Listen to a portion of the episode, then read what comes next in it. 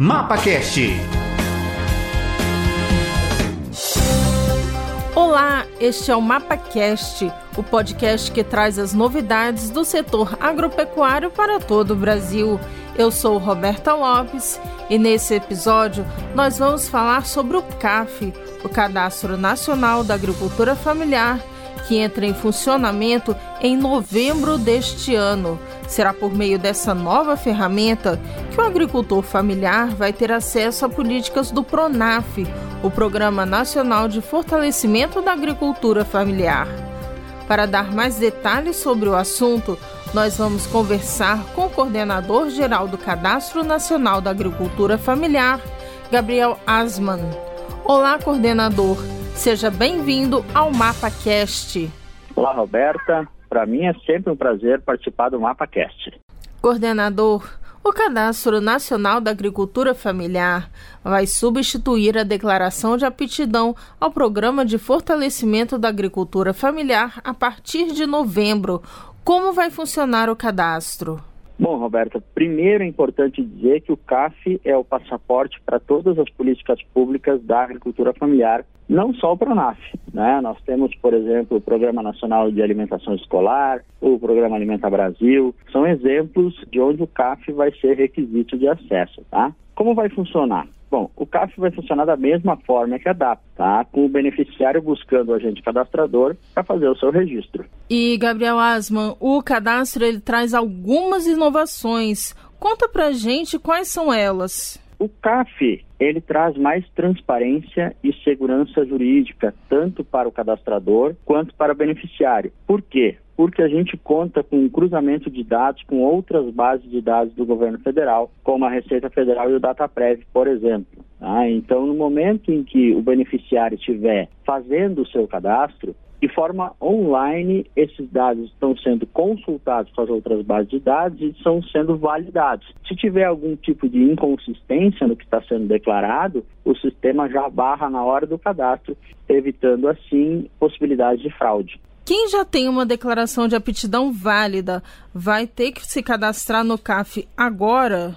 Não, não. É, quem tem a, a sua DAP válida fica tranquilo, só será necessário fazer o CAF quando a sua DAP perder a validade. Agora, vamos supor que o agricultor está fazendo pela primeira vez o cadastro dele. Ele vai ter que preencher quais requisitos e tem alguma diferença em relação ao processo anterior não, os requisitos são os mesmos da DAP, tá? Ou seja, os requisitos da Lei 11.326 de 2006, que é a Lei da Agricultura Familiar, que estabelece a qualificação, né? É, não ter a propriedade maior do que os quatro módulos fiscais, salvo as exceções previstas, é, que utilize mão de obra predominantemente familiar na propriedade, que tenha a maior parte da renda oriunda da própria propriedade e que a família dirija o seu próprio estabelecimento. Esses são os critérios. E, coordenador, como será o acesso às políticas públicas do PRONAF quando o CAF entrar em vigor? Vai ter alguma mudança em relação a isso? Olha, eh, Roberta, quanto ao PRONAF não há mudança, tá? Porque nós apenas fazemos o cadastro e a validação das informações do beneficiário e quem estabelece as regras do PRONAF é o Manual de Crédito Rural. E nele, neste momento, não há nenhum tipo de mudança. Agora, Gabriel Asman, o que, que é a Rede CAF e quem pode se inscrever nela? A Rede CAF são as instituições que prestam um serviço de cadastro né, da agricultura familiar para a sociedade. Tá? Podem se inscrever é, instituições de ATER, confederações sindicais representativas da agricultura familiar né, e agora também as prefeituras. Pode dizer que a gente tem uma, uma pequena mudança aí. Agora as prefeituras também vão poder fazer esse cadastro. Antes elas não podiam? Isso. Na rede DAP não havia previsão no normativo que as prefeituras poderiam fazer parte dessa rede, tá? A gente entende que as prefeituras eh, vão facilitar o acesso do cidadão uh, na questão de, de, transporte, por exemplo, assim, de facilidade de acesso.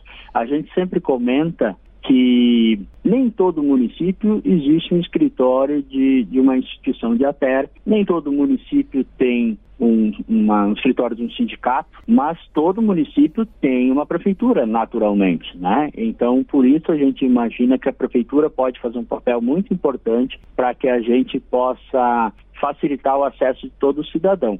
Então a gente pode dizer que a inclusão das prefeituras agora na, na rede CAF vai facilitar ainda mais para o agricultor, vai dar também mais acesso às políticas do PRONAF para esse público? Com essa facilidade de, de acesso ao cadastro, naturalmente a gente imagina que mais pessoas vão ser beneficiadas com as políticas públicas, por exemplo, o, o PRONAF, né? Naturalmente a gente tem essa premissa do, do CAF ser mais inclusivo. E até uh, elevando um pouquinho a conversa, é, nosso objetivo com o CAF também é ter uma, uma, um retrato mais real da agricultura familiar no Brasil, registrando todas as pessoas que compõem a família no CAF, não como era a DAP só principal e acessório, né? E com isso, tendo um retrato mais fiel, a gente pode ter criar políticas públicas mais assertivas, sabendo quem produz o que e aonde e o que é, há necessidade para ser feito é, para aquele público específico. E, coordenador, como vai ser feita a inscrição na, na rede CAF? Bom, a inscrição ela é solicitada através do site do Ministério da Agricultura no espaço que trata do CAF.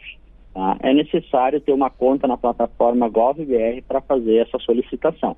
O senhor podia falar um pouquinho mais, detalhar um pouquinho mais como vai ser feita essa inscrição? O senhor falou que vai ser pela, através da, da plataforma GovBR, não é isso?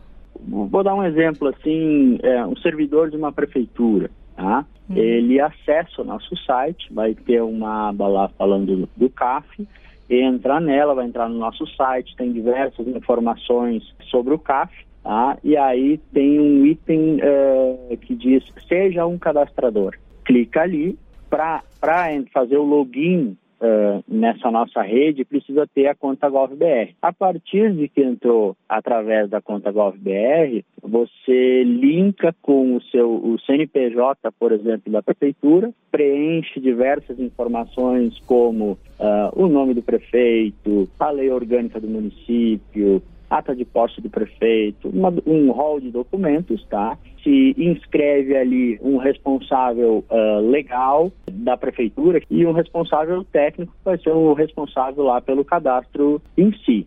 Bom, a gente fica por aqui. Eu agradeço a participação do coordenador Gabriel Asman, que falou sobre o Cadastro Nacional da Agricultura Familiar. Coordenador, muito obrigada pela participação. Eu que agradeço a oportunidade de estar aí conversando com vocês. É sempre um prazer. Até mais. Então é isso. A gente termina aqui mais uma edição do MapaCast. Voltamos em breve com as principais novidades do setor agropecuário. Se você tem alguma dúvida ou sugestão de assuntos que podemos tratar por aqui, mande sua mensagem para o e-mail imprensa@agro.gov.br ou pelas nossas redes sociais. Tchau, tchau.